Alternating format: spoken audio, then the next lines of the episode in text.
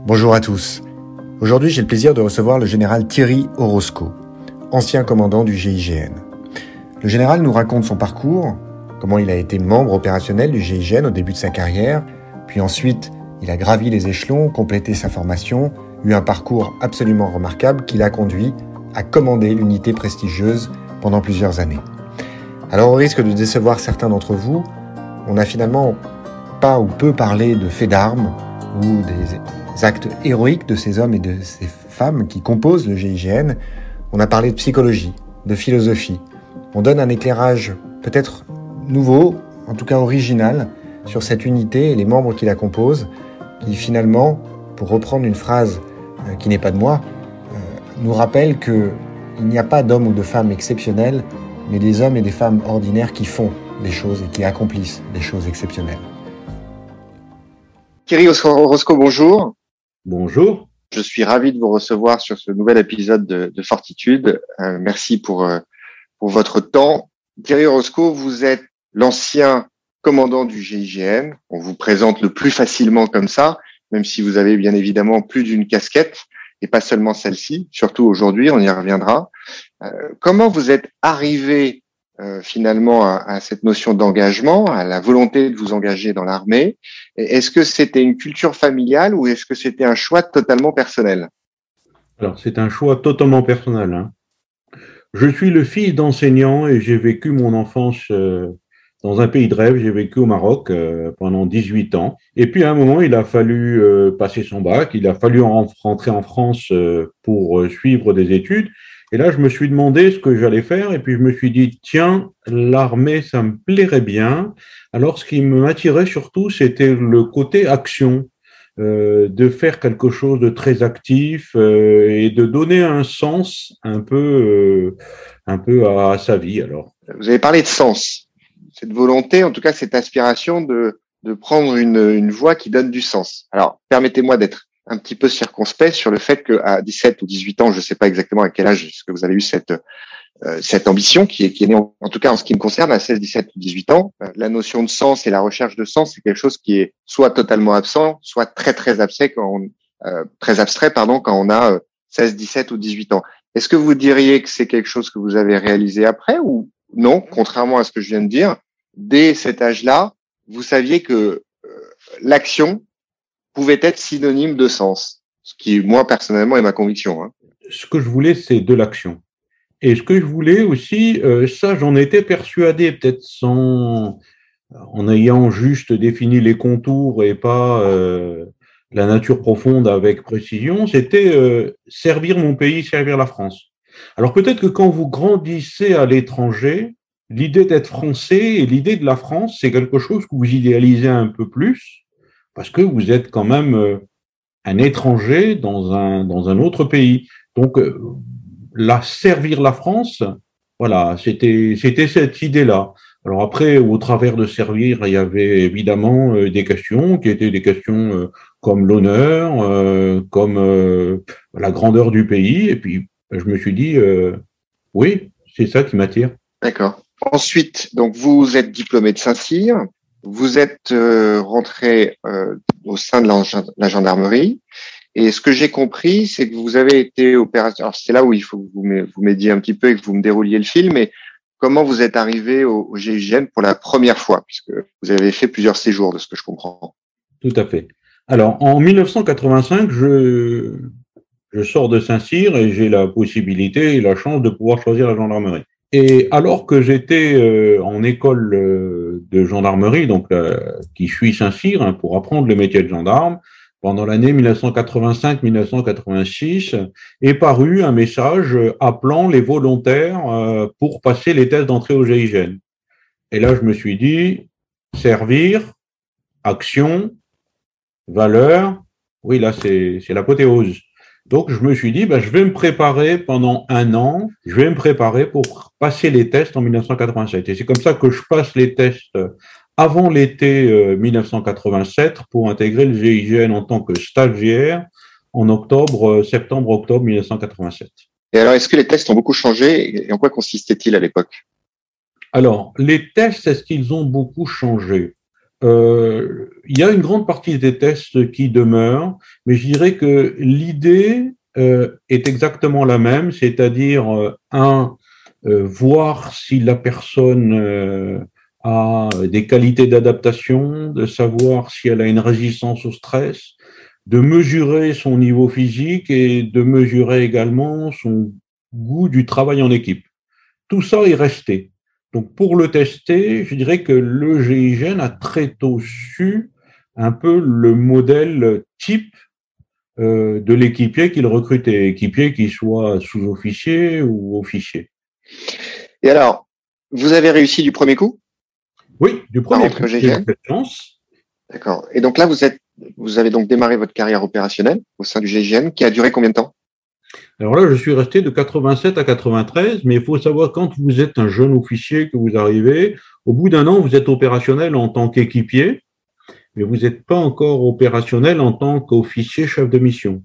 Donc pendant encore un moment, j'ai été en doublure d'un officier chef de mission, donc euh, on le suit, on regarde comment il fait, et après on devient chef de mission. Et vous aviez déjà à l'époque, euh, aujourd'hui, je parle sous votre contrôle bien évidemment, mais au sein même du GIGN, ce que ce ne pas, c'est que vous avez presque des unités dans l'unité, vous avez des spécialités, vous avez des pôles de compétences, vous avez les chuteurs opérationnels, vous avez les nageurs de combat, vous avez les tireurs de précision, etc. Est-ce que déjà à l'époque, il y avait euh, ces, ces, ces, ces, compétences un petit peu plus accrues qui étaient dévolues à, à certains individus? Et si oui, euh, quelle était la vôtre alors, moi, j'ai été euh, plongeur à l'oxygène. Donc, c'est toute la partie qui travaillait sur le contre-terrorisme maritime, une étroite collaboration avec le commando Hubert d'abord, puis après avec une partie euh, des commandos à l'Orient, euh, des fusiliers marins commandos. Hein. Ils avaient au départ une petite unité pour travailler ça. Et donc après, qu'est-ce qui se passe? Vous, vous vous retirez vous? Non, alors en 93, on me dit, ben il faut que tu ailles voir un peu ailleurs euh, pour voir que le monde euh, de la gendarmerie ne se résume pas au GIGN. Alors, c'est, douloureux parce que on est bien dans ce monde du GIGN, c'est un monde euh, clos dans lequel on vit des choses d'exception avec des moyens d'exception. Donc, j'ai été voir ailleurs. Mais c'est bien aussi parce qu'une fois qu'on a franchi la porte et qu'on est dans le monde de la gendarmerie, on découvre l'autre gendarmerie, on va dire la gendarmerie classique, j'ai été euh, commandant de compagnie à Fréjus. Et euh, ben, ça m'a plu, hein, j'ai fait trois ans, et au bout de trois ans, on m'a dit, bon, maintenant que tu as commandé en compagnie, il faut que tu ailles en état-major parce que euh, il faut faire un stage en état-major. Là, par contre, ça a été extrêmement douloureux. J'ai été euh, muté à la direction de la gendarmerie dans un bureau qui était un bureau qui gérait de la politique des effectifs. Donc, on gérait des effectifs budgétaires. C'est quelque chose de très théorique et de très euh, budgétaire. Donc c'était pas passionnant, passionnant, mais ça m'a appris à comprendre euh, l'organisation de la gendarmerie. Euh, j'ai passé deux fois l'école de guerre, et puis au bout d'un an d'école de, guerre, on m'a dit allez, tu retournes à la direction de la gendarmerie. là, je suis allé dans des fonctions un peu plus de réflexion, mais toujours dans un domaine d'opération et d'emploi. Et après, on m'a dit ben il faut et tu vas retourner à l'époque au GSIGN, c'est-à-dire euh, l'unité qui chapeautait le GIGN, l'escadron parachutiste, euh, l'épigène, et le GSPR. Et après, on m'a dit, ben maintenant que tu as fait ça, tu retournes encore sur le terrain pour apprendre ton métier et tu vas commander un département. Et donc euh, là, j'étais un groupement avec plus de 1000 hommes, hein, belle délinquance. Et donc vraiment, là, je me suis aussi beaucoup amusé pendant quatre ans. Ensuite donc on me dit, euh, ben maintenant, il faut que tu retournes à la, direction de la gendarmerie parce que là, euh, ben voilà, à ton niveau de grade euh, et avant d'évoluer, il faut que tu commandes. À l'époque, on disait un bureau, c'était l'aboutissement pour un colonel, c'était d'aller commander un bureau. Donc je suis allé commander un bureau, encore en relation avec c'est le bureau de la défense. C'était le bureau qui s'occupait à la fois des opérations extérieures, à la fois de tout ce qui était, c'est par exemple le bureau qui a développé les relations avec EDF pour, pour euh, construire le concept de, des, unités de gendarmerie insérées dans les centrales nucléaires pour les protéger. Et puis au bout d'un an, on m'a dit, ben Thierry, maintenant, euh, il faut que tu ailles passer un an retour à l'école euh, pour faire l'Institut des hautes études de la défense nationale et le Centre des hautes études militaires. Donc c'était pour préparer à des hautes fonctions. Hein. généralement, dans les armées, ce sont les gens ben, qui finissent chef d'état-major euh, d'une armée, euh, chef d'état-major tout court. Euh. Et après, je suis retourné au GIGN comme commandant second pendant deux ans, hein, de Denis Favier, qui était le patron du GIGN qui venait de réformer. Et au bout de deux ans, en 2011, ben, j'ai pris le commandement du GIGN. 24 ans après et être rentré, je devenais le, le patron.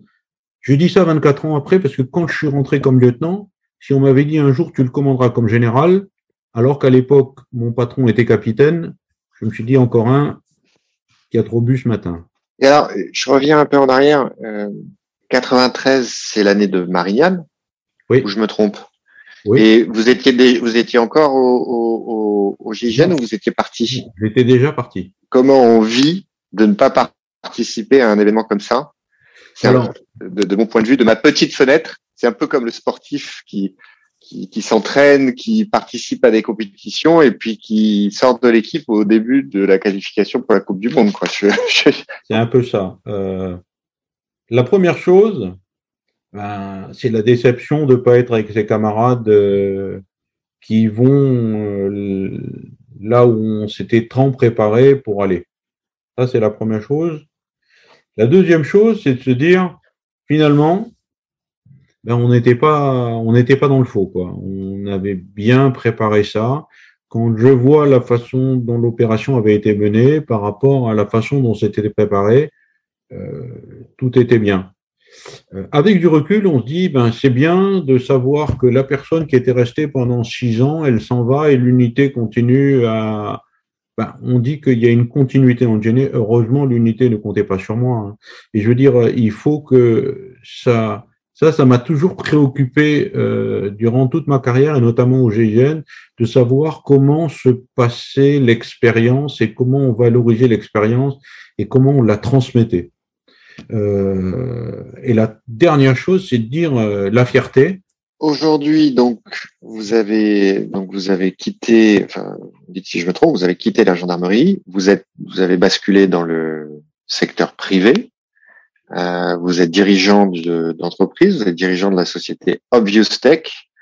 Vous, vous développez, vous avez développé et vous proposez une solution qui permet à des, euh, à des décideurs un peu au sens large, mais ça peut être euh, le je dis n'importe quoi, vous me dites si je me trompe, mais le gestionnaire d'un stade, ça peut être euh, évidemment les autorités pour une ville ou autre, en fait, de piloter différentes ressources, mais tout ça autour de, de la sécurité quand même et de la gestion du risque et des éventuelles crises. Tout à fait, oui. C'est en fait c'est on va dire que c'est un outil qui sert à manager et à diriger un commandant de contrôle, un poste de commandement, un grand poste de commandement. Bon alors, donc ça c'était l'introduction, c'était la première partie, c'était votre parcours, c'était ce que vous faites aujourd'hui. Alors oui, d'ailleurs j'allais oublier que vous avez euh, publié donc, vous avez co-rédigé et publié un livre aux éditions euh, Mareuil avec Jean-Michel Fauvergue qui est donc l'ancien patron du RAID. Et donc, c'est un ouvrage qui s'appelle assez simplement et efficacement GIGN RAID, deux patrons face aux nouvelles menaces, euh, et donc dans lesquels vous, sous la forme d'un dialogue, euh, vous vous traitez d'un certain nombre de sujets. Alors, ce que moi étant un observateur de longue date de, de ces différentes unités, effectivement, j'ai bien évidemment entendu à de nombreuses reprises les oppositions qu'on pouvait faire entre euh, le RAID ou, euh, et le GIGN, entre la police et l'armée, etc. Et, euh, et là-dessus, bah, vous, vous, faites tomber un certain nombre justement de d'idées reçues.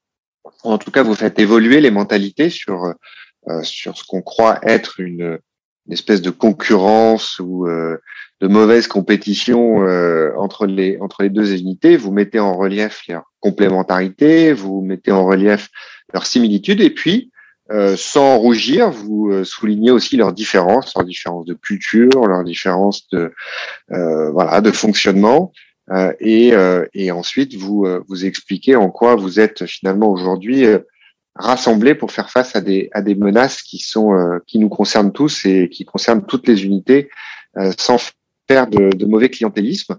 Donc c'est un livre effectivement très intéressant. Alors voilà, donc ce que je commençais à dire, c'est qu'on a fait un peu votre parcours, ça c'était un peu la partie facile. Maintenant, on va rentrer dans la partie où je vais vous bousculer un petit peu plus, parce que c'est que sinon c'est pas drôle. Moi, bien sûr, comme vous le savez, j'ai euh, un je nourris un intérêt assez fort pour la philosophie, mais pour la philosophie appliquée au quotidien, pour la philosophie euh, entre guillemets pratique, en, en, en croisant euh, ma connaissance entre guillemets, mais en tout cas mon euh, ma perception de ce qu'est la vie dans, dans une unité comme le GIGN, euh, de certains principes philosophiques qui me qui me sont chers, ou en tout cas pour lesquels je nourris un, un fort intérêt.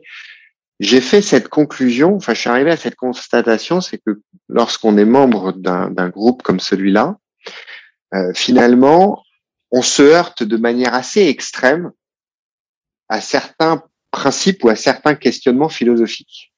Peut-être pas de manière consciente, mais en tout cas, moi, de ma tête, je me dis, euh, oui, euh, bien évidemment, les réflexions sur la mort, euh, lorsqu'on fait partie du GIGN, c'est quelque chose qui est euh, extrêmement présent.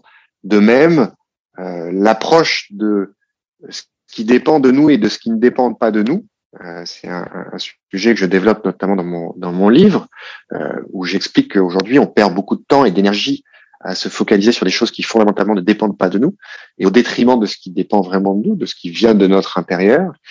Et euh, lorsqu'on observe euh, une unité comme le GIGN qui justement essaye de maîtriser au maximum et qui essaye de repousser les frontières de ce qui dépend d'elle et, de ce qui ne dépend pas d'elle. Euh, bref, et puis aussi, bien évidemment, euh, les sujets euh, plus personnels à chaque membre du groupe, on se dit que finalement la philosophie pourrait être très présente au sein du, de la vie d'une unité comme celle-là. Et je vais attaquer directement par cette phrase que vous avez dite justement dans le livre et qui m'a énormément surpris. Euh, pourtant, encore une fois, je, je pense que j'ai lu à peu près tout ce qui a été écrit sur, sur votre unité. Vous dites, en dehors des opérations, dans les moments difficiles qui peuvent les toucher, vous parlez des membres du groupe, ils sont pour la plupart en surréaction. Ces hommes sont des affectifs et des émotionnels. Et alors, euh, certainement parce que voilà, j'ai des idées reçues, que j'ignore euh, la réalité de, ce qui se passe, mais je ne peux pas dire que j'ai pas été étonné par euh, par ce constat que vous avez fait, parce que lorsqu'on imagine un membre du groupe, on imagine quelqu'un qui, par définition, fait face quotidiennement à l'adversité, est confronté au risque est confronté au risque ultime, le risque mortel, et que donc, nécessairement, on imagine euh, une relative maîtrise de lui-même, euh, de ses émotions, de sa peur, de ses angoisses, toute une série de, d'émotions.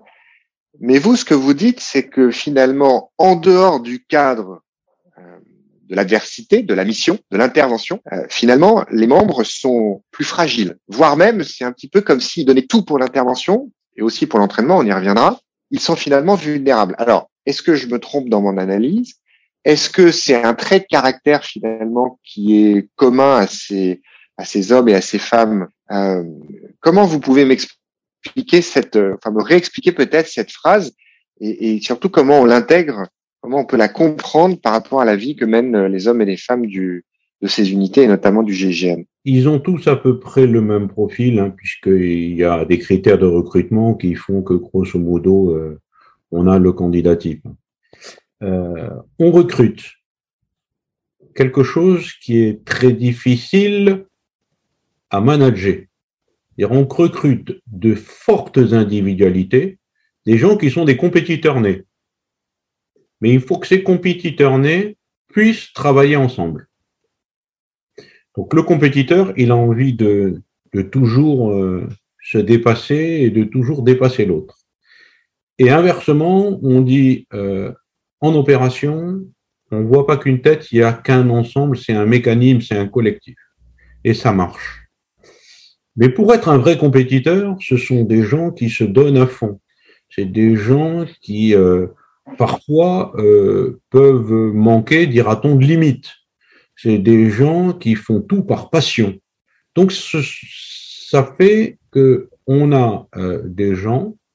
Alors vous parlez de la mort et vous parlez euh, de cette notion qui est difficilement après, du bien. Quand on est dans un monde dans lequel ce n'est pas finalement sa propre mort qui fait peur, mais on intervient pour empêcher que d'autres meurent. Et d'autres meurent par d'autres personnes. Alors d'autres personnes, on se dit, on va intervenir parce qu'il y a un otage. Même des fois, il y a un forcené, on va essayer de sauver le forcené de sa propre mort, au péril de sa propre vie. Tout ça, ça crée des tensions, et ces tensions, il faut bien qu'elles sortent à un moment, surtout quand il y a des fortes personnalités. Et ces moments-là, eh ben, c'est les moments à la caserne où, en dehors des entraînements ou des opérations, les gens sont plus libres de leur personne, de leur caractère. Et là, il y a de l'énergie qui sort, elle n'est pas canalisée. Mais ce ne sont, et j'espère que ce ne seront jamais des monstres froids, ce seront toujours des gens animés par des valeurs, par des sentiments, par un sentiment d'être passionné, passionné par ce qu'on fait, faire du bien, passionné par l'idée d'appartenir à une unité avec quatre lettres. Ça, ça reste et ça demeurera. Et c'est ce qui fait que justement, tout est pris de manière exacerbée. Mais souvent exacerbée aussi parce qu'ils vivent en vase clos. Donc quand vous avez, euh, il y a une caisse de résonance en interne, il n'y a pas un élément euh, pondérateur qui serait extérieur. On peut raconter quelque chose à l'intérieur, rapidement ça fait le tour de la caserne, ça monte en puissance et souvent, les gens sont tendus, euh, sont tendus euh, sur des choses qu'ils estiment euh, comme étant des choses, c'est des, dogmes.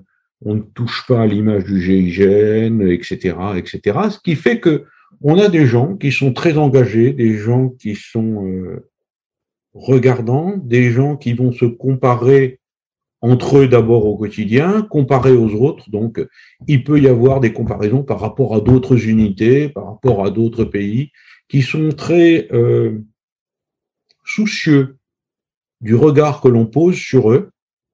C'est-à-dire que s'il y a un article dans les journaux qui vont dire du mal d'eux, ils y sont très sensibles. Pourquoi? Parce que euh, on idéalise souvent ce qu'on fait ce sont quand même euh, des gens qui sont dans la véritable action, mais qui sont idéalistes.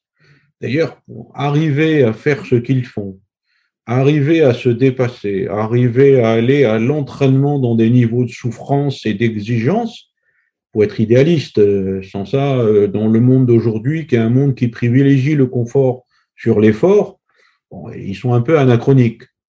Mais c'est une tellement belle aventure que on ne pourrait pas l'imaginer avec des gens qui ne soient pas passionnés. Parce que dans le livre, il, y a, un passage aussi où vous, c'est plus d'ailleurs Jean-Michel Fauval qui en parle, euh, de des soutiens psychologiques qui peuvent intervenir parfois pour les membres des unités, notamment après des opérations ou des opérations qui, ont pu être euh, traumatisantes. Euh, ce suivi, il est permanent, mais ça, c'est ma première question, parce que vous avez euh, constamment euh, du personnel euh, psychologue qui fait que finalement, n'importe quel membre du groupe, à n'importe quel moment, peut aller taper à la porte s'il le souhaite, ou est-ce que c'est des interventions plus, des, actions de soutien plus ciblées? Et, et, ma deuxième question, c'est au-delà de cette approche qui n'est une approche que psychologique, qu'est-ce que vous faites en termes de management euh, du GIGN Est-ce que vous faites quelque chose pour euh, aider les, le, personnel à justement à, manager ou en tout cas ou, intégrer, à accepter ce que vous expliquez là sur euh, leurs émotions? Parce que moi, ce que j'entends, c'est que finalement, et là aussi, c'est dans ce que vous expliquez dans le livre, je crois que c'est une expression que vous utilisez tous les deux, c'est que c'est un peu comme des chevaux de course. vous avez des, chevaux de course qui donc ont, ont une capacité, euh, des capacités qui sont extrêmement fortes. Euh, vous les lancez, ils courent, ils donnent tout ce qu'ils ont, mais en dehors de ces moments-là, effectivement, comme vous l'expliquez, il y a des besoins de moments de relâchement ou autres. Moi, ce qui m'intéresse, c'est est-ce que au sein du GIGN, euh, on travaille euh, ce que Marc Aurel euh, appelle la, la, citadelle intérieure, c'est-à-dire sa capacité à, à se gérer soi-même et, et, là, pour le coup, de manière assez individuelle. Hein. Je sais que le groupe est très important pour vous, mais on est inégaux. On réagit pas tous de la même manière face aux événements, face à la privation, face à toutes ces choses-là. Est-ce qu'ils ont la possibilité de grandir intérieurement, ou est-ce qu'on est avec le reste et ils se construisent finalement avec avec le mouvement du groupe, avec l'entraînement, avec Je vais vous dire les deux, mon général. Non, c'est le, la première chose à faire, c'est, il y a une chose fondamentale, c'est le, l'année de formation dont on a parlé.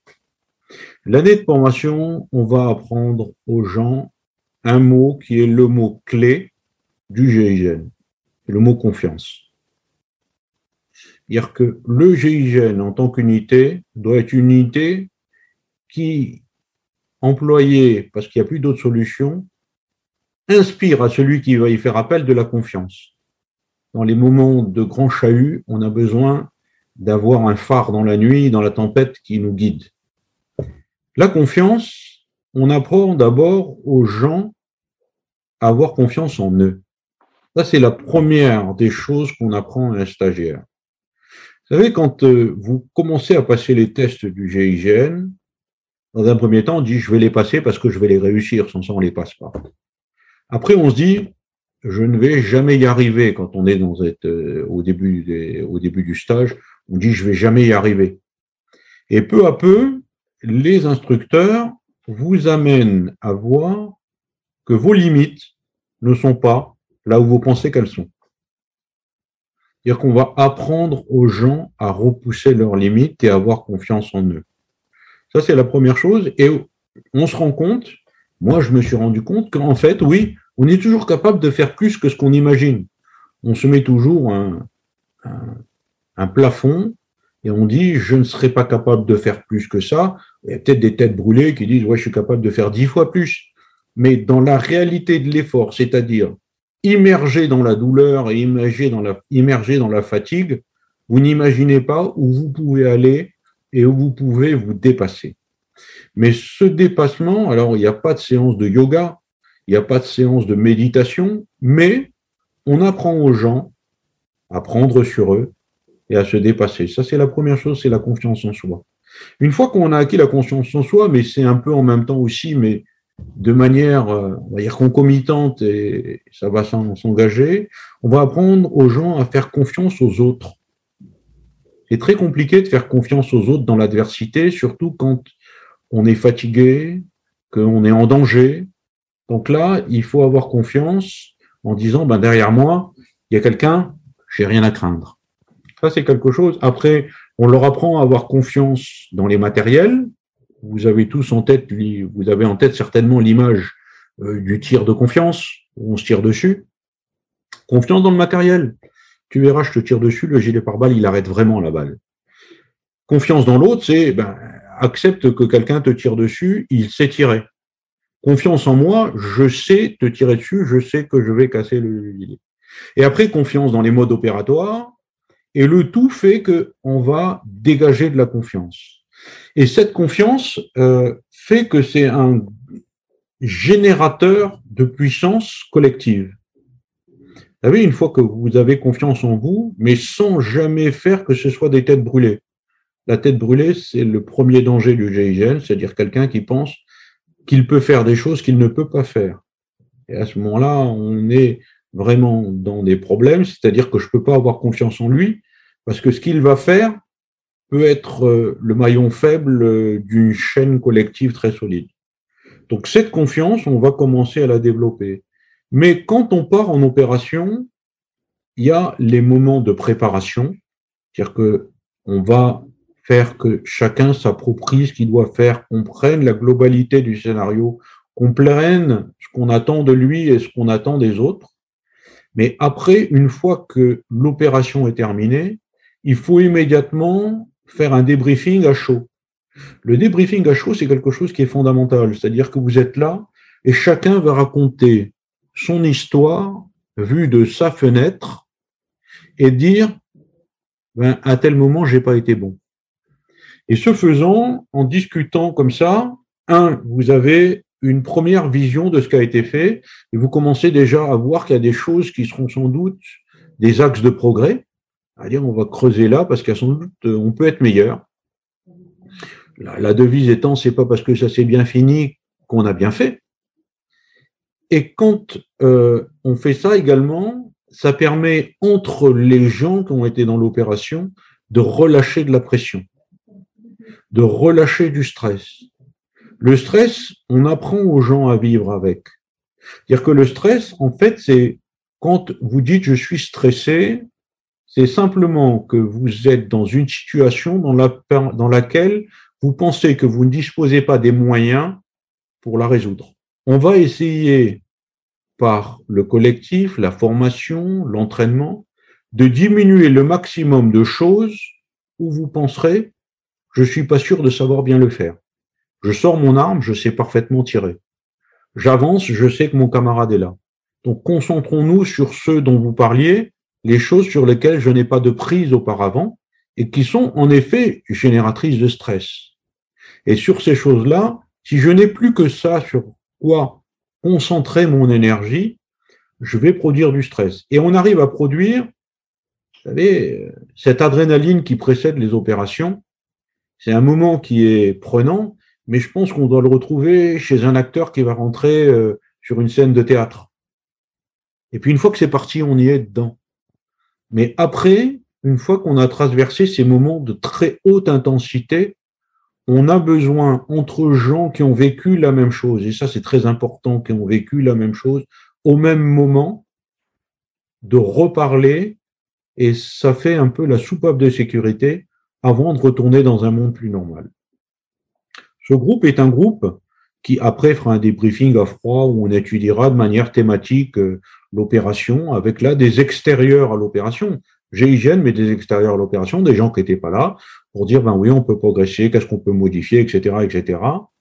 Mais c'est un groupe qui est très attentif à chaque individualité. Si par exemple vous êtes là et qu'en début de semaine, les gens prennent l'alerte du lundi au lundi, eh ben, tous les lundis, les gens regardent euh, le numéro 1, le numéro 2 de la section d'alerte, regardent et disent, ben, tiens, visiblement, il n'a pas l'air en grande forme cette, cette semaine, ouais, peut-être euh, il a un enfant qui est malade, ou il a des problèmes avec sa femme, ou euh, etc., ou il a eu une gastro la semaine dernière. Bon, on va relâcher la pression sur lui. Chacun se gère, euh, d'abord s'autogère sur l'entraînement individuel. Dire aujourd'hui j'ai besoin d'aller courir, je vais courir. Aujourd'hui j'ai besoin d'aller tirer, je vais tirer. Après les entraînements collectifs, on laisse pas le choix aux gens. Mais cette autogestion fait qu'on est à l'écoute de son corps et de son esprit, mais les autres y sont attentifs aussi et respectueux. C'est pas parce que on part en opération qu'on dit bah écoute, euh, je m'en fous de savoir que ta petite euh, a les oreillons, tu es quand même euh, premier en tête de colonne. Non, on va dire ben etc. Quitte à même ce qu'on dise ben non aujourd'hui c'est pas la peine que tu viennes en opération, reste là ou on le met sur une position plus en retrait. Et c'est fait que cette écoute est une écoute qui est une écoute pleine de bienveillance. Et il y a un premier traitement qui est dû donc à la formation, à ce développement de confiance, au collectif qu'on a créé, à l'attention du petit groupe, c'est-à-dire de la cellule. Euh, la cellule, c'est la section, puis après, au-delà de la section, c'est la force, et puis après, c'est l'unité. Donc, on, on, voit. Et avant qu'on passe à un côté euh, thérapie, eh ben, il y a tous ces euh, outils qui sont mis en place et qui font qu'on arrive à passer des tas de mini-problèmes, on les efface et on les traite. Après, heureusement, et ça aussi on en parle dans le livre, le GIGN a ses propres médecins. Donc, quelqu'un peut aller voir le médecin, euh, sont des médecins militaires, ils participent aux opérations, ils font tout comme les gens. Donc, ce sont des gens qui, pour un membre du GIGN, il nous connaît, je peux lui parler, il va me comprendre. Donc je peux lui parler et m'épancher sur euh, mes blessures internes. Alors ça aussi, ça a évolué, mais parallèlement à la société. Dire que il y a quand j'ai vécu euh, il y a 30 euh, ans, quand il y a eu l'affaire d'OVA, il y avait des gens qui sont revenus. La première fois que le GIGN avait des gens qui étaient otages, on a eu des syndromes post-traumatiques. Alors, juste je vous coupe parce que je pense que nombreux sont ceux qui nous écoutent qui n'ont pas forcément euh, en tête euh, ou peut-être n'ont même pas entendu parler d'OVA. Euh,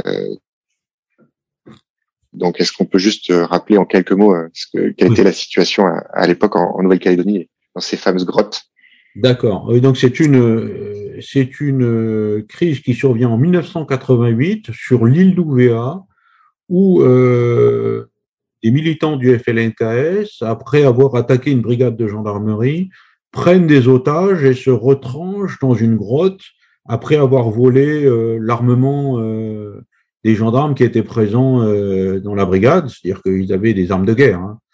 Et donc, ça a été une première opération un peu spéciale et interarmée, puisqu'il y avait le GIGN, mais il y avait aussi des gens qui venaient de la DGSE, hein, du 11e choc, et puis il y avait des commandos Uber. Donc, c'était une opération très interarmée. Et dans l'assaut qui a été donné, à un moment, il y avait eu, au début de la crise, des gendarmes du GIGN qui avaient été pris en otage, c'est-à-dire que, bon, on va pas refaire l'histoire, mais bon, bref, qui se sont retrouvés à un moment otage par accident. Et donc, euh, tout ça pour dire que après cette résolution, où quand même 17 euh, otages sont sortis de la grotte, alors que les gens voulaient tuer les otages, aucun n'a été blessé. C'est comme euh, l'opération de Marignane, tous les otages, aucun n'a été blessé. Et là, on va avoir des gens qui vont revenir euh, aujourd'hui, on sait que c'est le syndrome post-traumatique, c'est-à-dire que confronté euh, à la mort, confronté euh, à une position d'otage, il y a des gens qui ont eu des troubles psychologiques, mais à l'époque, on avait tendance à dire bon, vous êtes des hommes, les gars, hein, c'est pas vous que ça va toucher. On sait aujourd'hui que les blessures psychologiques, comme les blessures physiques, ça se soigne et qu'on peut pas forcément les soigner tout seul d'un revers de la main et les ignorer. La médecine militaire, alors sans doute grâce aux Américains hein, qui avaient parfaitement identifié et travaillé sur l'indome post-traumatique, ont beaucoup travaillé dessus. Euh, les forces françaises engagées en Afghanistan ont beaucoup travaillé dessus et aidé. Donc aujourd'hui, c'est quelque chose qui sociétalement est beaucoup plus accepté. Mais le GIGN a suivi ça, même s'il s'en était prémuni au départ. Vous avez dit beaucoup de choses et beaucoup de choses intéressantes par rapport à mes questions initiales, je reviens euh, euh, sur ce que vous expliquiez au propos de, à propos de, la sélection et de la formation initiale et du fait de, de, pousser ses limites et de aussi de d'ignorer ses limites. Euh, ce que ce que vous dites, et je pense qu'on on est d'accord tous les deux. Moi, je suis un, un fervent croyant de, de cela, c'est que si on se met pas en situation, si on se met pas en danger, alors attention, quand je dis en danger, c'est pas nécessairement en péril de manière inconsciente, mais en tout cas, voilà, si on se met pas dans une situation qui nous oblige à, affronter des choses auxquelles on n'est pas habitué ou qu'on n'a peut-être jamais affronté, euh, en fait, on ne sait jamais vraiment de quoi on est capable et voire même, on peut ne pas atteindre ce qu'on pourrait atteindre. Et euh, est-ce que vous partagez ce, ce sentiment qui est le mien, c'est, je pense que oui, parce que vous l'avez dit à demi mot. Aujourd'hui, on, plus on avance, plus on a le sentiment que euh, on essaye d'énormément sécuriser, aseptiser euh, les vies de chacun, les parcours de chacun. Tout doit être euh, très encadré, très très sécurisé. Et parfois, j'ai l'impression que justement, on, met de côté l'adversité on essaye de l'éviter par tout moyen parce que c'est quelque chose qui serait négatif, euh, qu'il faut éviter à tout prix. Et euh, moi, j'ai plutôt le sentiment, en tout cas c'est mon expérience personnelle, il y a quelque chose de très positif dans le risque, dans l'adversité. Et ce n'est que si on est confronté au risque qu'on va pouvoir finalement apprendre à se connaître davantage et à se connaître nous-mêmes. Est-ce que vous, vous partagez ce sentiment? Euh, Est-ce que c'est quelque chose que vous, vous essayez de transmettre ou vous avez transmis à vos enfants? Euh, qu'est-ce que que ça vous inspire? On va avant de parler de, du côté familial, le, le, côté professionnel. Euh, faire face au risque. La première des leçons, c'est qu'il faut se préparer. Si on n'est pas préparé, on peut compter que sur la chance. Donc, la préparation est quelque chose de fondamental. L'entraînement est quelque chose de fondamental. Mais l'entraînement au risque et l'entraînement à l'attention, alors, je, vais vous décevoir, là, le GIGN n'aime pas l'adversité et il va la chasser. Il aime la difficulté, mais pas l'adversité. C'est-à-dire que le GIGN, on va dire que c'est une unité qui a un tel taux de réussite que depuis le début de son existence, chaque opération, tout le monde met une paire de bretelles avec sa ceinture. Le pantalon ne tombera jamais. C'est-à-dire qu'on prend, on cumule les garanties sur les garanties. Mais pour se préparer, il faut qu'on sache comment on réagit dans ces périodes-là. Et c'est ce qui est le plus compliqué. On a beau faire tous les jeux de rôle du monde, si je dis euh, vous rentrez, vous passez cette porte, vous allez mourir, je sais que si c'est un jeu, je ne vais pas mourir. Et on va pas faire un jeu dans lequel on va tuer la personne juste pour qu'il sente comment ça fait si il est près de la mort. Or, on a trouvé que pour faire face à cette situation d'extrême stress, des situations très anxiogènes et de grandes difficultés, la meilleure chose, c'était un, la fatigue physique excessive, et deux, la méconnaissance de ce qui allait se passer derrière. Et là, vous retrouvez, alors, donc, euh, vous faites, vous, je, vous venez, euh, euh, on commence le lundi, et le jeudi, vous n'avez pas dormi le lundi, le mardi, le mercredi de 3 heures, et on veut faire beaucoup de choses dans la journée, donc vous commencez à être très fatigué, vous commencez à... Et vous savez pas ce que vous allez faire le lendemain. Vous savez pas ce que vous allez faire dans l'heure dans la, dans qui suit. Et là, peu à peu, vos réactions vont correspondre à des réactions et à un mode de cheminement qui va se rapprocher de la situation de l'extrême difficulté anxiogène. Et on va apprendre aux gens, justement, c'est tout l'art du GIGN, c'est apprendre aux gens à travailler dans cette situation dégradée, où le soi est dégradé. C'est pas la situation en elle-même. Là, on peut pas arriver à redégrader la situation avec son influence sur soi-même. Donc, on va se mettre soi-même en difficulté. Vous êtes fatigué, vous êtes, on vous demande de faire un tir de précision alors que vous n'avez pas dormi, on vous demande de grimper, on vous demande, il fait froid, etc., etc. Tout ça fait que vous vous rapprochez peu à peu de la situation dans laquelle vous vous retrouverez. Et c'est vrai que c'est quelque chose qui est euh, anachronique et je pense que beaucoup de gens ne savent pas ce que veut dire un état d'extrême fatigue. Beaucoup de gens, euh, la plupart des gens, n'aiment pas dans ce cas-là qu'on leur dise pas ce qui va se passer dans l'heure qui suit. Ils ont envie de dormir, on leur dit pas, ben non, mais allez, encore trois heures et vous allez dormir. Ils ne le savent pas. C'est tous ces aimants déstabilisants qui, fait, qui font que peu à peu, vous vous rapprochez des situations à risque. Et que vous apprenez dans ces situations à risque, on revient aux fondamentaux dont on parlait tout à l'heure, avoir confiance, avoir confiance euh, dans les autres, avoir confiance en moi, etc. Et ça vous aide à progresser. Alors moi, pour mes filles, simplement, euh, parce que j'ai trois filles, hein, je ne vais pas les empêcher de dormir pour leur apprendre la vie quand même, mais euh, c'est vrai qu'il faut mettre en avant l'idée qu'il y a une valeur, c'est la valeur de l'effort. On a tendance à l'oublier et on a tendance quand même aussi aujourd'hui à, ben c'est normal, hein, on cherche de plus en plus de confort. Quand il fait chaud, on met la clim. Euh, quand euh, on peut prendre la voiture, on prend la voiture. On a tendance à rechercher le confort. Alors je dis pas qu'il faut euh, vivre avec en mettant le chauffage à fond l'été dans sa dans sa voiture, c'est pas ce que je veux dire. Je veux dire simplement que le dépassement passe aussi dépasser, ça veut dire qu'à un moment ben, on va plus loin et plus loin ben il y a beau dire avant que ça fasse du bien, ça fait du mal. Alors je suis pas en train de reparler de ça et de dire la plaisir n'est que la cessation de la douleur, c'est pas ça.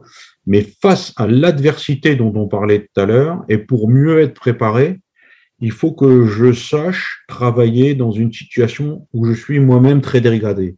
J'ai des situations qui ne sont ni confortables, euh, ni agréables et qu'on voudrait qu'ils durent. Mais pourtant, faut le faire. Et donc ça, c'est quelque chose qu'on apprend et c'est vrai que j'ai toujours été euh, assez partisan du goût de l'effort, sans pour autant de dire que euh, en faire un culte. Mais euh, on voit bien que toute avancée, qu'elle soit euh, dans le travail, je pense aussi quelqu'un qui peint un tableau, à un moment, il doit faire des efforts pour faire un tableau. J'aime beaucoup la peinture et je me doute bien que même Picasso devait faire des efforts pour arriver à terminer un tableau comme il le voulait. J'ai vu des films où il reprenait dix fois un même tableau. Il repeignait dessus. C'est-à-dire qu'il faisait des efforts, c'était pas inné d'entrer, je fais tac tac et c'est bon, j'ai fait un chef-d'œuvre. Donc l'effort, je pense que c'est quelque chose qu'il faut qu'on remette en avant ou qu'on mette en avant et qui soit euh, valorisé le goût de l'effort. Il y a un sujet qui me passionne, c'est celui du temps. Et je sais que c'est une, euh, c'est quelque chose qui vous est cher, euh, aussi bien dans votre euh, vie passée que dans votre vie actuelle. Et d'ailleurs, vous avez une expression dans le livre, dans votre livre, euh, vous dites la guerre du temps. et alors, moi, je la développe sur d'un point de vue très quotidien, et je pars de ce, de principe assez simple, c'est que on se fixe des limites, on se plaint de ne pas avoir assez temps pour faire de choses ou de faire ce qu'on a envie de faire, et que la vie serait trop courte. Et euh, moi, je remets au goût du jour la théorie de Sénèque sur le sujet, qui est de dire que non, la vie n'est pas trop courte, la vie n'est pas brève, mais c'est nous qui la rendons brève. Et comment est-ce qu'on la rend brève euh, Comment est-ce qu'on perd du temps? Ben, C'est en accordant du temps à des choses qui peut-être euh, n'ont pas euh, assez d'importance, ou en tout cas qui ne méritent pas euh, qu'on y consacre autant de, autant de temps. Et donc ça passe par une, une conscience de cela, et donc d'organiser sa vie, d'organiser son temps de telle sorte euh, d'optimiser euh, ce qu'on fait de, de, de, sa vie. Moi, j'aimerais vous entendre par rapport au temps. Bien évidemment, vous avez abordé cette, cet élément essentiel de nos vies à tous, mais on imagine bien que dans le cadre de la préparation d'opérations, d'intervention, de la conduite d'intervention, le facteur temps est, absolument essentiel. Et ensuite, j'aimerais vous entendre à, à, un niveau plus personnel, puisque là aussi dans le livre, je reviens sur une idée qui peut paraître assez simpliste, qui est que on a tous des emplois du temps, euh, sauf qu'on on oublie tous que dans emploi du temps, il y a le, il y a emploi, il y a employé. Et, donc, euh, comment on emploie son temps? J'aime bien partager l'expérience de mes invités avec ceux qui nous écoutent pour, euh, voilà, peut-être euh, récupérer des trucs et astuces ou des, voilà, comment vous, vous, gérez votre temps, comment vous employez votre temps, comment vous vous assurez d'avoir la discipline pour optimiser votre temps. Voilà, j'aimerais vous entendre sur sur cette fameuse idée, sur cette idée si importante du temps. Alors, la, première chose sur euh, la guerre du temps, c'est simplement un constat quand vous avez euh, face à face euh, deux entités, des protagonistes, tous les protagonistes, enfin les antagonistes, il est certain que chacun va vouloir s'emparer du temps pour prendre l'ascendant sur l'autre le plus vite possible ou faire durer parce qu'il sait que l'autre n'ira pas euh, dans le temps. Donc la notion de temps est une idée qui, dans la prise d'ascendant sur l'autre, est toujours présente. Autrefois, on assiégeait une ville, on disait, ben, il y a un moment où ils n'auront plus à boire, ils n'auront plus à manger, ils vont se rendre. Donc on avait rentré la notion de temps. Ou alors on dit, ben, la blitzkrieg, euh, je vais tellement vite que l'effet de surprise va faire que je vais prendre l'ascendant. Donc on a toujours le temps. Pour moi, au GIGN, euh, l'idée du temps, c'était de dire que euh, entre le temps où on commence à savoir qu'il y a un incident et le temps où on rentre dans l'action, il y a une période et que c'est cette période-là sur laquelle il faut travailler, non pas pour gagner du temps, mais pour éviter d'en perdre. Après, on verra si on peut en gagner. Mais déjà, évitons de perdre du temps. Parce que le temps perdu, ben, on le rattrape jamais. Donc, ça veut dire qu'il y a des tas de choses. Je prenais toujours cet exemple de dire, imaginez que demain, euh, dans un endroit euh, éminemment important, l'Assemblée nationale par exemple, il y ait un incident. Est-ce que je vais me préoccuper à ce moment-là de savoir comment on rentre dans l'hémicycle? Ou est-ce que je sais déjà combien y a d'entrées dans l'hémicycle et quelle est la nature des portes qui ferment l'entrée de l'hémicycle? Si j'arrive à l'Assemblée nationale, je dis combien de portes pour rentrer? Vous pouvez me montrer sur un plan et comment elles sont? J'ai perdu du temps. Si je le sais auparavant, j'ai évité d'en perdre. Et après, on va commencer à essayer de travailler, de savoir comment on peut en gagner. Mais la première chose, c'est, je suis d'accord avec vous, c'est voir toutes ces scories, toute cette pollution qui fait qu'on gagne pas de temps, mais on en perd. Et il y a, dans notre vie quotidienne, comme dans les opérations, des tas de choses qu'on peut nettoyer, évacuer pour aller vers ben, je profite à fond du temps que j'ai, même s'il est court. C'est un peu ça en opération. Toute ma vie, quand j'ai des choses pénibles et des choses sympas, j'essaye de faire les choses pénibles et de les évacuer, de façon à ce que les choses sympas restent. Par exemple, les tâches ancillaires à la maison, je sais que si on les planifie pas à un moment précis, elles vont nous polluer notre vie, elles vont nous polluer nos soirées ou nos week-ends, etc., ou on va pas le faire. Or, on est quand même obligé de le faire. Donc, ça, je le fais pour essayer de nettoyer un peu tout ce qui est, pour moi, un polluant de mon temps. C'est pour ça que je suis là vraiment, alors là, on, on peut repartir sur euh, les philosophes, euh, les philosophes grecs euh, de, de l'hédonisme et de savoir saisir la beauté du moment. Je pense que ça, aujourd'hui, on n'est pas tout le temps en train de dire demain ça va être bien. Là, on perd du temps. Or, je me suis rendu compte que dans la vie, ça c'est très personnel, il y a des moments, il faut être capable, enfin pour moi, faut être capable de savoir que c'est un moment qui va rester dans les souvenirs. Très difficile à faire, de savoir que ce moment est un moment d'exception dont je me souviendrai longtemps. Et je me dirais, qu'est-ce que c'était bien à ce moment-là. Et souvent, on ne le voit pas quand on y est. Pourquoi on ne le voit pas quand on y est? Parce que on prête pas assez attention à la perception des choses et à la verbalisation des choses. Vous avez sans doute bu du vin, moi, j'ai appris à mieux aimer le vin quand on m'a demandé de verbaliser mes sensations. Tant qu'on les a pas verbalisées, on dit Ah, putain, c'est bon. Ah, mais c'est bon comment? Mets des mots sur ce que tu ressens.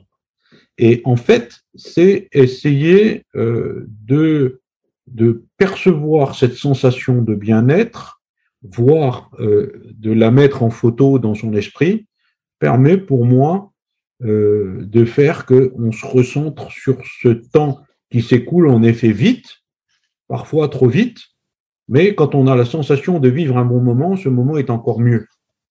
Alors forcément, dernier sujet que je voulais aborder avec vous, c'est le dernier sujet de mon livre, c'est celui de la mort. C'est un sujet qui m'intéresse euh, beaucoup, euh, que je cherche à mettre en avant, parce que nous, dans notre monde civil, euh, dans le monde de, de, de, la manière dont moi je vis ma vie. Euh, nous avons bien sûr la perte des proches, mais nous ne sommes pas confrontés à la mort de manière quotidienne, comme peuvent l'être les médecins, comme peuvent l'être les services d'urgence, comme vous avez pu le, vivre vous euh, lors de, votre carrière.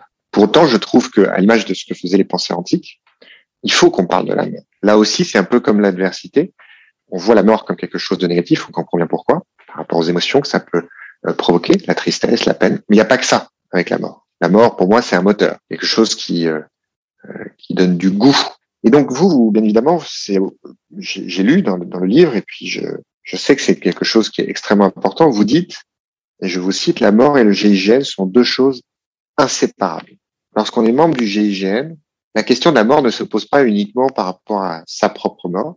Elle ne se pose pas non plus, comme le commun des mortels, entre guillemets, par rapport à la mort de ses proches. Vous, comme moi, aujourd'hui, on, on peut penser à sa propre mort, on peut penser bien évidemment à celle de ses proches, mais je pense qu'on peut affirmer sans se tromper qu'on pense rarement à la mort des gens qu'on ne connaît pas. Et vous, vous expliquez tout à l'heure qu'un membre du GIGN va essayer de, euh, de, sauver et donc forcément pense à la mort de la personne qu'il a en face. Alors ça peut être euh, un antagoniste, comme vous dites. Donc ça peut être, pour moi, l'archétype aujourd'hui de l'antagoniste, c'est le terroriste, euh, qui lui a aussi un rapport à la mort sur lequel on pourrait s'attarder, mais voilà, c'est l'adversaire. Euh, vous avez le forcené euh, qui potentiellement veut se suicider, qui veut vous instrumentaliser pour se suicider, puis vous avez les otages. Et donc vous, quand vous êtes au sein du GIGN, vous pensez à toutes ces morts-là. Et j'aimerais vous écouter là-dessus, c'est-à-dire que vous partagiez votre expérience par rapport à cette vision si spécifique, si particulière que vous avez, que vous pouvez avoir de la mort, de votre mort, mais aussi, comme je viens de l'expliquer, de celle des autres et qu'est-ce qui fait que vous êtes si particulier, l'importance que vous accordez au fait d'éviter la mort. Et euh, j'aimerais que vous partagiez donc votre vos, votre expérience, votre philosophie par rapport à la mort, euh, pour aider ceux qui nous écoutent peut-être à voir les choses un peu différemment. Alors d'abord, la, devise du ZN, c'est s'engager pour la vie. Donc là, s'engager pour la vie, c'est-à-dire s'engager à long terme, mais s'engager pour sauver des vies. Alors, par rapport à la mort, il y a un, homme du GIGN, ou un homme ou une femme d'ailleurs, un équipier du GIGN, il a ce rapport hein, pas, pas unique, mais très rare dans notre société, notre société qui a aboli la peine de mort. Dans un premier temps, l'homme ou la femme du GIGN est là pour empêcher que quelqu'un ne donne la mort à un autre. On va tout faire pour empêcher ça. C'est ça sauver un otage. C'est empêcher que quelqu'un tue quelqu'un, lui donne la mort. C'est quelque chose qui est euh, vraiment, vous avez la sensation de faire le bien. C'est un puissant moteur. Et ça, c'est très important. Et à l'opposé, dans un pays où on a aboli la peine de mort, le GIGN, peut-être euh, il n'est pas le seul, hein, mais l'équipier du GIGN peut donner la mort. Euh, donne la mort dans, un cadre qui est évidemment un cadre euh, de loi. Hein, y a un code pénal et un code de procédure pénale qui est là pour encadrer l'action l'action du GIGN ou des règles d'engagement si ça se passe en opération extérieure. Mais c'est fondamental. La première chose à faire pour quelqu'un du GIGN, c'est de dire je vais empêcher quelqu'un de tuer une personne. Et je vais tout faire pour ça. Et cette personne qu'il veut tuer, c'est peut-être lui-même. Comme vous dites, quelqu'un qui est suicidaire. Des fois, les gendarmes du GIGN prennent des risques. On dit attraper un forcené à main nue. C'est une expression courante au GIGN. C'est-à-dire qu'il est armé, il tire ou il veut suicider ou il veut tuer on va l'attraper à main nue parce qu'on considère que c'est un, citoyen euh, qui, pour X raisons euh, sociales, psychiatriques, euh, économiques, est momentanément égaré et devenu fou. On va pas, on va essayer de l'attraper à main nue. Mais le, cette notion de dire qu'on peut donner la mort, c'est quelque chose qui est secondaire par rapport à l'idée de dire je dois empêcher quelqu'un de tuer une autre personne. Ça, euh, quand on est membre du GIGN, on va dire qu'on fera tout pour ça. Quand ils montent à l'assaut de l'Airbus du GIGN, ils savent qu'ils peuvent mourir. Donc ils sont prêts à donner leur vie pour que d'autres ne meurent pas, pour les empêcher de prendre la vie des autres. Et ça fait que ce rapport euh, à la mort que je veux empêcher ou que je peux donner fait qu'on est quand même dans une situation où on perçoit qu'on ne fait pas des choses comme les autres. C'est pas tous les Français et les Françaises qui ont ça dans leur euh, dans leur vie et dans entre leurs mains. Combien de personnes peuvent dire j'ai empêché de tuer ou je peux, dans mon travail, euh, donner la mort? Donc ça fait que ça, ça construit, tout est construit autour de ça. C'est pour ça que la devise s'engager pour la vie résume bien la situation, mais ça induit, euh, oui, un côté euh, philosophique, même si ça n'a jamais été conceptualisé comme tel, mais ça développe des valeurs qui sont des valeurs qui mettent la vie de la personne au-dessus de tout. On va chercher à sauver des vies. Après, c'est vrai qu'au GIGN, euh, même si on est prêt à donner sa vie, chaque fois qu'il y a eu des morts au GIGN, c'est un profond traumatisme au GIGN. Donc ça, c'est humain. Alors c'est humain par rapport à ce que je disais aussi, où on est dans un monde très affectif, euh, où il y a beaucoup de ressenti, beaucoup d'expression du ressenti hors opération. Donc, euh, la mort frappe. Mais moi, je me souviens, il y avait un, un moment fort, il y avait un gendarme du GIGN qui était décédé lors d'un entraînement, et à la veillée funèbre, euh, l'aumônier avait dit La mort ne doit pas nous faire douter de la vie. Et cette phrase, elle est restée gravée en moi. Ah oui, c'est pas parce qu'il y a la mort qu'on doit euh, pleurer et oublier de vivre. Et la mort ne doit pas nous faire peur de la vie. On rejoint un peu ce que vous disiez tout à l'heure avec Sénèque. Mais pour revenir à votre première question, c'est cette particularité que le GIGN partage avec d'autres, hein, ils ne sont pas les seuls au monde à le faire, à empêcher de donner la mort de façon violente par un tiers, et si nécessaire, de donner la mort. mais consciemment. Dire que quand euh, vous donnez la mort et que vous êtes au GIGN, généralement, la personne que vous tuez, vous la voyez.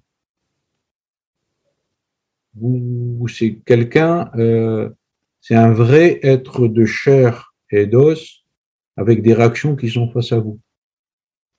Donc c'est des choses qui euh, là aussi font que le groupe doit être très solidaire parce que on doit aller au bout de ses valeurs, mais aussi défendre ses valeurs. On n'est pas là pour donner la mort. Si on donne la mort, c'est qu'on n'a pas pu faire autrement auparavant. Je vais terminer, c'est la tradition. Je pense que vous l'avez vu dans mon livre, je vous le remonte. Mon fameux tableau. Le tarot de 80 lignes et de 52 colonnes, chaque case qui représente une semaine dans une vie de 80 années. Je précise et je rappelle, je réitère que j'ai choisi totalement de manière arbitraire que ça soit 80. L'idée, c'est de matérialiser le plus possible ce que peut représenter une vie, sa vie, et la vitesse à laquelle les cases peuvent se remplir, et aussi de donner l'image d'une multitude de cases. Et je voulais savoir ce que ça vous inspirait. Ben, c'est qu'en fait, euh, ce qui m'a inspiré, c'est au début, je dis, toute une vie peut rentrer sur une page. Non, heureusement.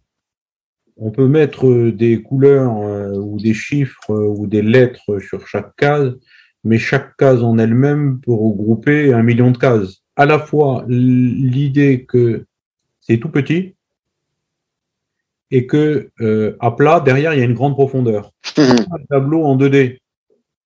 Il y a certaines derrière, et derrière chaque case il y a un grand tunnel qui part derrière la, la colonne euh, que j'imagine derrière votre petit carré elle peut être infiniment longue, mais longue de choses bien ou de choses pas bien. C'est-à-dire que durant cette journée, il s'est passé des choses super et des choses moins super. Et d'imaginer, ce que vous, quand j'ai vu le tableau, j'imaginais les tableaux superposés. C'est-à-dire mon tableau avec le tableau d'un ami ou le tableau d'un inconnu. Ils se chevauchent et est-ce qu'ils se croisent derrière avec les, les, les fils qui partent, enfin les tunnels qui partent et qui se recroisent et qui font que c'est les histoires le 26 juillet, moi j'ai fait ci, moi j'ai fait ça, lui il a fait ci, il était peut-être euh, euh, de dire qu'on a des vies croisées, perçues ou non perçues, et que votre vision sur une page, c'est un résumé, mais que le résumé ne montre pas la profondeur. Euh, je, merci pour cette réponse que j'adore. Ce que j'adore surtout, c'est que depuis, j'en ai pas fait beaucoup, c'est le huitième épisode. J'ai jamais eu deux fois la même réponse. Alors Thierry, merci infiniment. De rien. Merci à vous en tout cas pour les questions et puis pour l'échange et le débat. À très bientôt.